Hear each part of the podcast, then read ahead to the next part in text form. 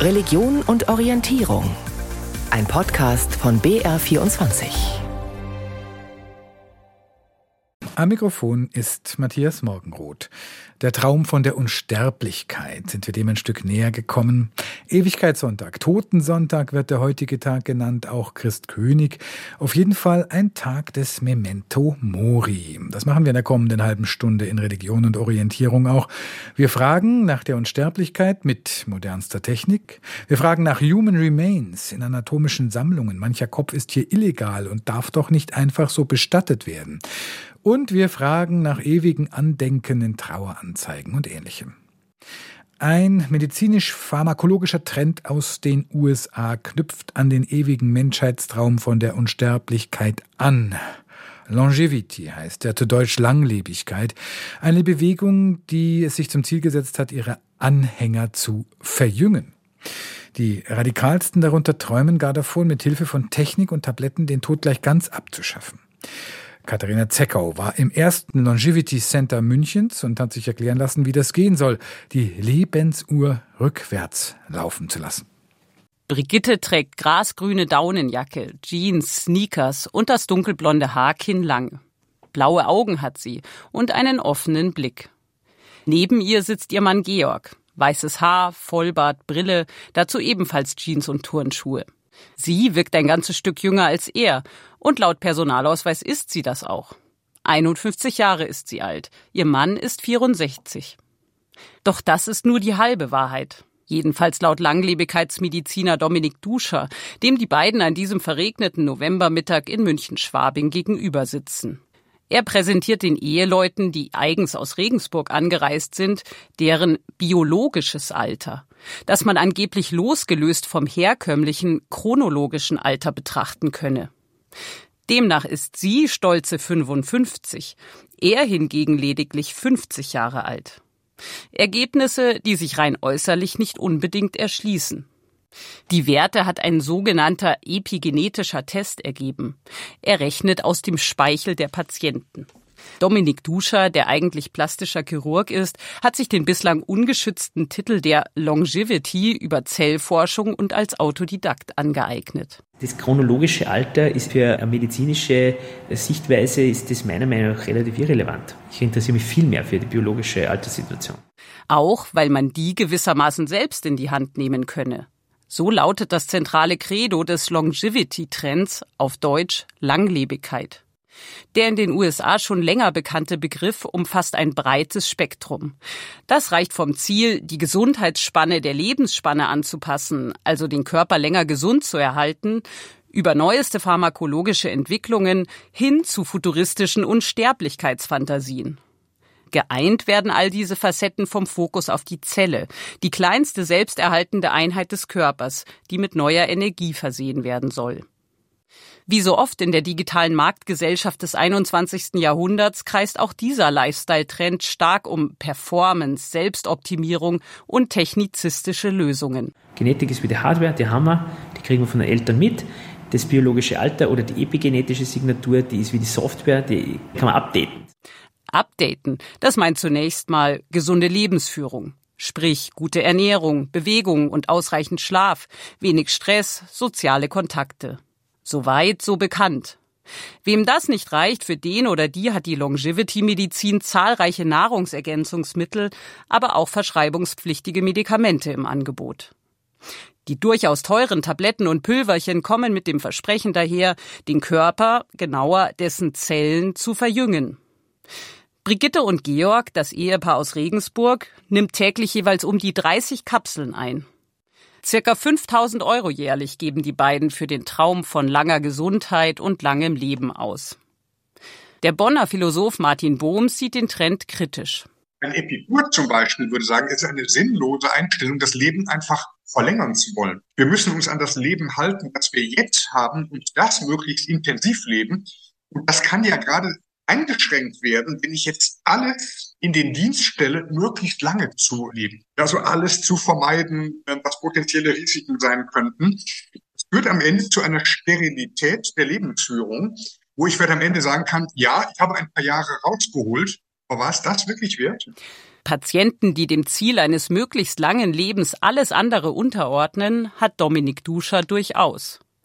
Häufig seien das Menschen mit unlimitierten finanziellen und zeitlichen Ressourcen, wie er das nennt. Die haben alles, ne? die haben Flugzeuge, die haben alles, was es gibt. Ja? Die sind aber jedem Arzt schon gewesen. Irgendwann heißt es, naja, was kann ich noch machen? Jetzt habe ich das beste Ernährungsregime, jetzt war ich beim Ernährungsberater, jetzt habe ich den besten Coach beim Sport, jetzt war ich beim Kardiologen, jetzt war ich beim Neurologen, jetzt weiter. Und irgendwann fällt ihnen halt ein, jetzt warte mal, da gibt es ja noch einen, der sich mit der Zelle beschäftigt. Naja, und dann sind sie halt bei mir. Mit der Hoffnung, ein Mehr an Lebensjahren herauszuholen. Was zugleich bedeutet, den Tod möglichst weit wegzuschieben. Longevity ist ein Phänomen der Überflussgesellschaft, der Reichen dieser Welt, die scheinbar alles im Griff haben. Und nun gerne auch noch Alter und Tod entkommen möchten. Sterben zu müssen. Das erscheint dem modernen Menschen mit seinem Perfektions- und Kontrollwahn womöglich fast wie eine Beleidigung. Die Nachfrage nach Duschers Diensten steigt jedenfalls. Der umtriebige Mediziner berichtet von guten Geschäften. Duscher, blaue Augen, rosige Haut, blitzend weiße Zähne, ist laut Pass 36 Jahre alt. Biologisch hingegen bloße 27 Jahre jung. Bei 120 Jahren Lebenszeit, sagt er, sei nach aktuellem wissenschaftlichem Stand Schluss. Wenn wir über 120 gehen wollen, bis 150, ist wahrscheinlich biologisch denkbar. Da müssen wir aber wirklich auch frühzeitig mit wirklich guten Interventionen kommen. Die Wissenschaft hat da noch einiges drauf, da wird noch einiges kommen. Das Alter betrachten Longevity-Apologeten wie Duscher als Krankheit. Im Januar 2022 hat auch die WHO den Faktor Alter erstmals in ihren Krankheitenkatalog mit aufgenommen. Eine umstrittene Entscheidung. Kritiker sagen, dass damit eine Verleugnung der prinzipiellen Begrenztheit und Vergänglichkeit des menschlichen Lebens einhergehe. Philosoph Bohms. Es würde ja bedeuten, dass ich eigentlich gar kein vollgültiges Leben mehr führen kann, wenn ich in einer bestimmten Altersphase bin. Das ist doch ein Bild, das eigentlich selbstentwürdigend ist. Das ist genau dieser Grundzug, der bei vielen Projekten der Lebensverlängerung festzustellen ist. Man schaut, dass man es quantitativ verlängert und den Preis einer Entmenschlichung Lebens. Immerhin, von US-amerikanischen Zuständen ist man hierzulande noch weit entfernt. Radikaler als Brian Johnson setzt derzeit wohl niemand den Longevity-Trend um. Der kalifornische Tech-Millionär arbeitet mit sich selbst als Versuchskaninchen an der ewigen Jugend. Die soll erreicht werden durch ein strenges Fastenregime, die tägliche Einnahme von 111 Pillen und eine rund um die Uhr Überwachung unzähliger Körperfunktionen durch 30 Ärzte. Zwischenzeitlich ließ sich der 46-Jährige sogar Blutplasma seines Teenagersohnes spritzen. Stirb nicht, lautet der schlichte Slogan seines Blueprint-Projekts. Den Tod hält Johnson für ein technisches Problem, das sich lösen lässt. Eine Einstellung, die selbst Longevity-Mediziner Dominik Duscher kritisch sieht. Wenn man die Zelle kennt aus der Nähe, dann weiß man schon, dass auch dieses System auch ein Limit hat.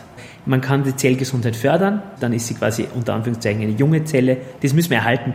Aber dass wir völlig wegkommen von einem Ende, das sehe ich nicht, weil das biologisch nicht abbildbar ist aktuell. Und das, also sterblich bleiben, ist auch gut so, findet Philosoph Martin Bohms. Denn es sei der Tod, der dem Leben überhaupt erst seine Bedeutung gebe. Was freilich eher abstrakt gedacht ist als konkret gefühlt. Longevity, mal schauen, ob sich das durchsetzt. Ungewollt zumindest zu einer körperlichen Unsterblichkeit verdammt sind manchmal Überreste von Menschen in anatomischen Lehrsammlungen. Da kann man sich freilich postmortem hin vererben, aber es gibt eben auch Überreste, die keine freiwilligen Körperspenden sind. Die NS-Zeit fällt einem ein. Die Kolonialzeit fällt einem ein. Bis heute gibt es Fälle, wo sehr unklar ist, woher dieser oder jener Körper stammt, die auf den Seziertischen der Anatomen präpariert wurden. Ein Forschungsprojekt in Erlangen will das jetzt herausfinden. Barbara Schneider berichtet. In der anatomischen Lehrsammlung der Universität Erlangen. In einer Vitrine hinter Glas stehen hier die präparierten Körper zweier Männer. Menschen, die vom Fuß bis zum Schädel konserviert, getrocknet und bis hin zu den Blut- und Nervenbahnen präpariert wurden. Jetzt stehen die hier in dieser Vitrine und primär haben wir alle keine Ahnung, wie die hier überhaupt hergekommen sind. Tim Goldmann ist Medizinstudent und Doktorand an der Friedrich-Alexander-Universität. Seit ein paar Jahren erforscht er den Ursprung menschlicher Überreste in der Lehrsammlung. Er durchforstet Archive, wälzt historische Forschungsarbeiten und sucht nach Anhaltspunkten.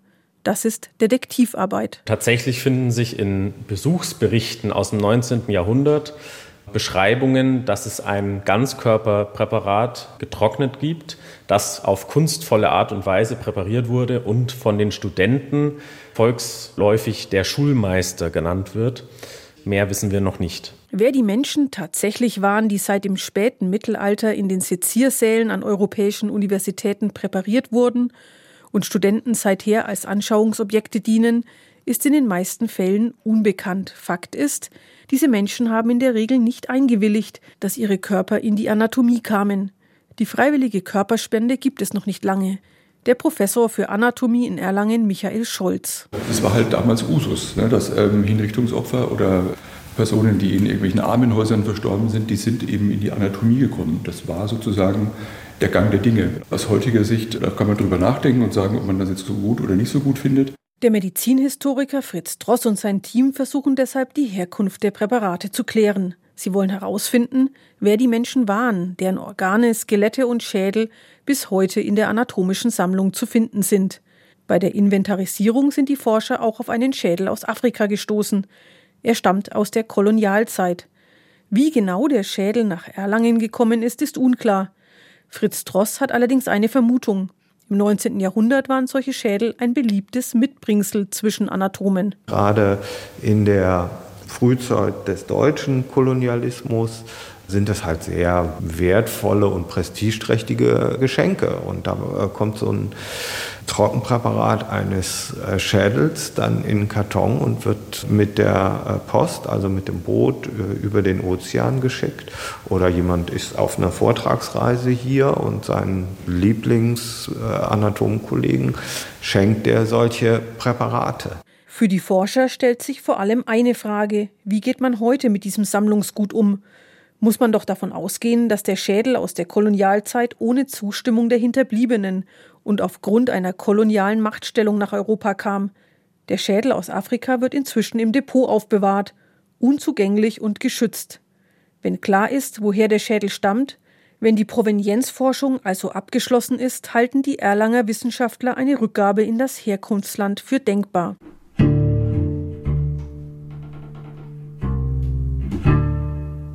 Wer heute wie Fritz Dross und Tim Goldmann der Herkunft der menschlichen Überreste auf den Grund geht, stellt sich aber noch eine andere Frage. Finden sich Präparate aus der NS-Zeit in der universitären Sammlung?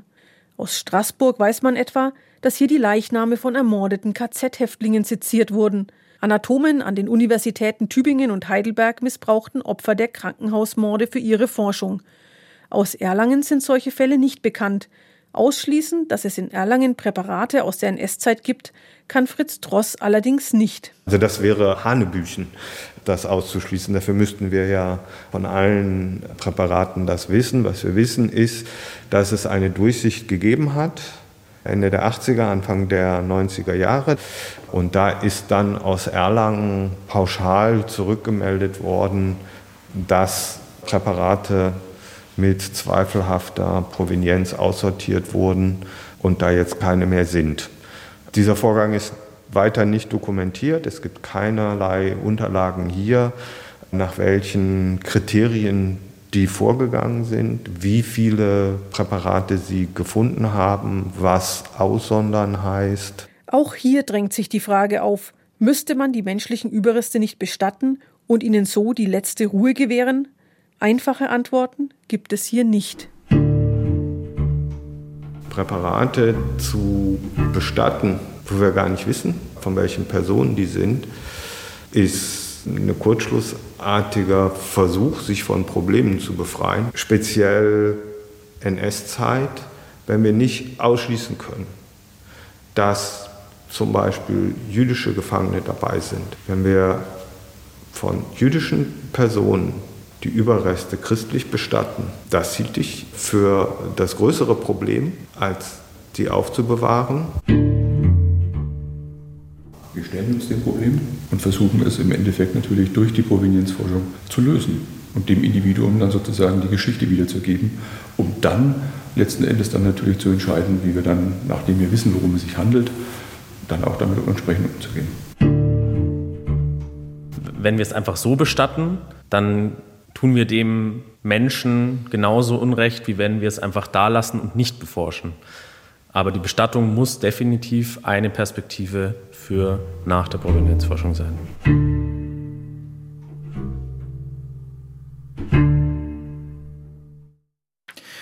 Barbara Schneider über Human Remains, menschliche Überreste in anatomischen Sammlungen. Oft gehört, nicht immer hilfreich, der Gedanke in der Erinnerung. Da lebt man immerhin weiter. Damit die Erinnerung lebendig bleibt, veröffentlicht eine Frau aus Schwaben zum Beispiel jedes Jahr wieder eine Traueranzeige, jedes Jahr, um das Gedenken an ihre beste Freundin weiter lebendig zu halten. Gar nicht so ungewöhnlich, auch wenn die Tradition der Traueranzeigen im Umbruch ist, berichtet Simon Berninger. Den 15. Mai 2016 wird Silvia Wiedemann vermutlich nie vergessen. An diesem Frühlingstag starb ihre beste Freundin Tanja, ganz plötzlich und unerwartet an multiplem Organversagen. Für Silvia Wiedemann aus dem schwäbischen Oberndorf am Lech ein schwerer Verlust. Weil die Tanja war eine ganz tolle Freundin.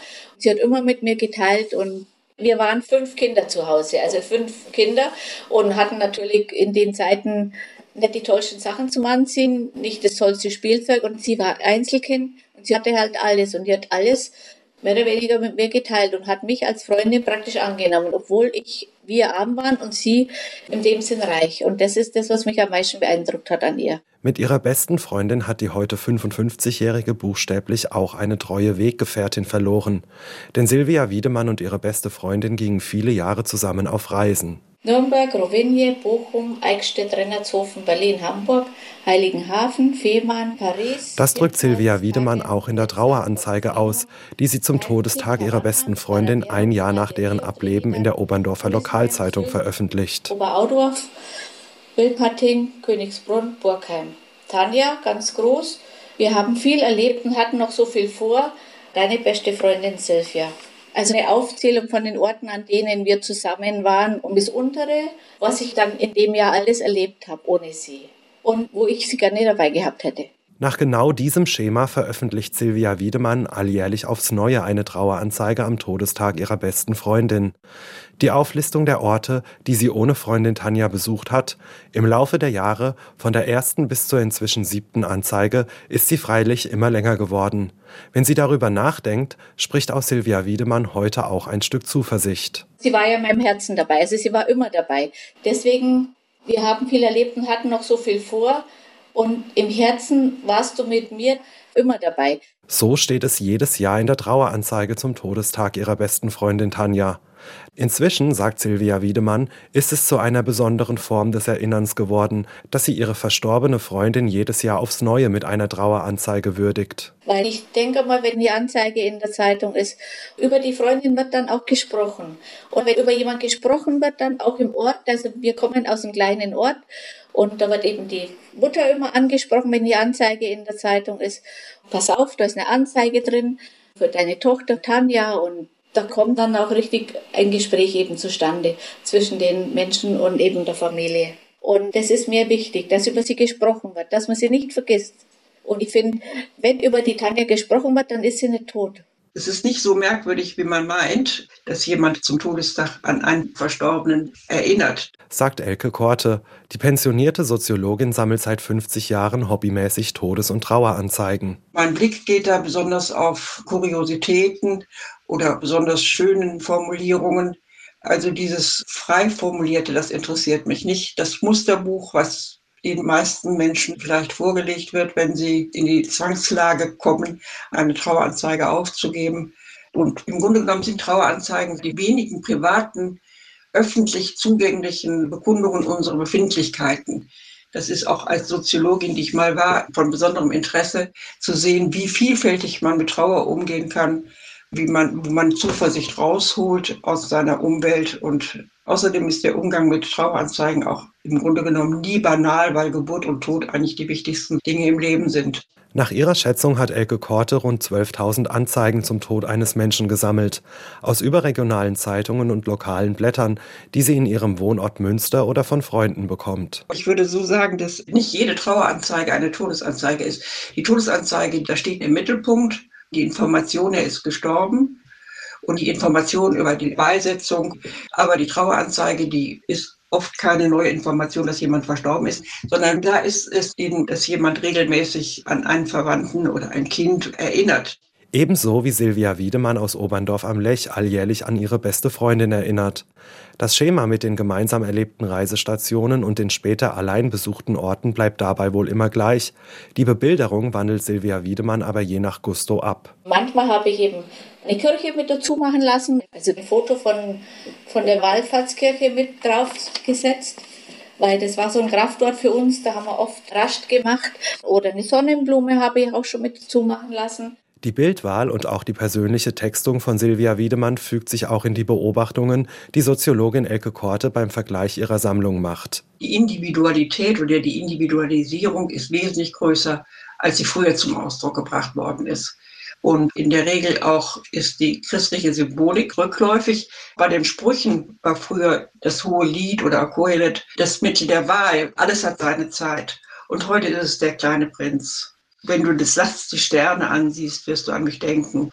Und anstelle des Kreuzes kommen heute oft Symbole wie Brücken, die ins Unendliche führen oder Rosen. Selbst Pusteblumen werden gern genommen, um die Vergänglichkeit darzustellen. Und die betenden Hände, die Lyrahände, die verschwinden auch fast. Aber in bestimmten Regionen ist die christliche Symbolik noch ganz lebendig. Also ich lebe jetzt in Münster und da ist der Gedanke an ewiges Leben in der Traueranzeige noch ziemlich lebendig. Sehr, sehr viele Anzeigen drücken aus, dass man sich sehr auf ein Wiedersehen freut. Und man schickt den Verstorbenen auch hinterher, nun wirst du unseren Papi wiedersehen. Elke Korte stößt aber immer wieder auch auf Anzeigen, die mit einem Augenzwinkern und einer Leichtigkeit verfasst wurden, wie man es beim Thema Tod und Totengedenken nicht unbedingt erwarten würde. Sie starb an der Bosheit ihrer Mitbürger, ne? Oder sie starb an gebrochenem Herzen oder so etwas. Das kommt häufiger vor. Aber sehr schön fand ich eine Anzeige. Ich bin umgezogen. Meine neue Anschrift ist der Friedhof in Rom. Und dann steht da drunter, über Besuch würde ich mich freuen und die Grabnummer stand drunter. Und über Besuch würde ich mich sehr freuen. Diese Anzeige hat die Person zu Lebzeiten aufgegeben. Also das ist nicht so selten. Sie müssen bedenken, wir haben ja viel mehr Alleinlebende heute, die das vorher mit ihrem Bestattungsinstitut geklärt haben, dass die die Anzeige aufgeben damit auch das bekannt wird, dass sie gestorben sind und nicht mehr da zu erreichen sind, wo sie immer zu erreichen waren. Und das war eine halbe Stunde zum ewigen Leben. Zum Gewollten mit Mitteln der Technik, zum Ungewollten in anatomischen Sammlungen, zum Privaten in der Erinnerung. Heute ist Totensonntag, Ewigkeitssonntag, Christkönig. Auf jeden Fall endet heute offiziell das Kirchenjahr und ab morgen dann, naja, dann darf man Lebkuchen wirklich mit gutem Gewissen essen. Es nähert sich die Adventszeit. Die Sendung gibt es als Podcast in der ARD Audiothek, Stichwort Religion und Orientierung. Am Mikrofon war Matthias Morgenroth und hier geht's jetzt weiter mit den Nachrichten.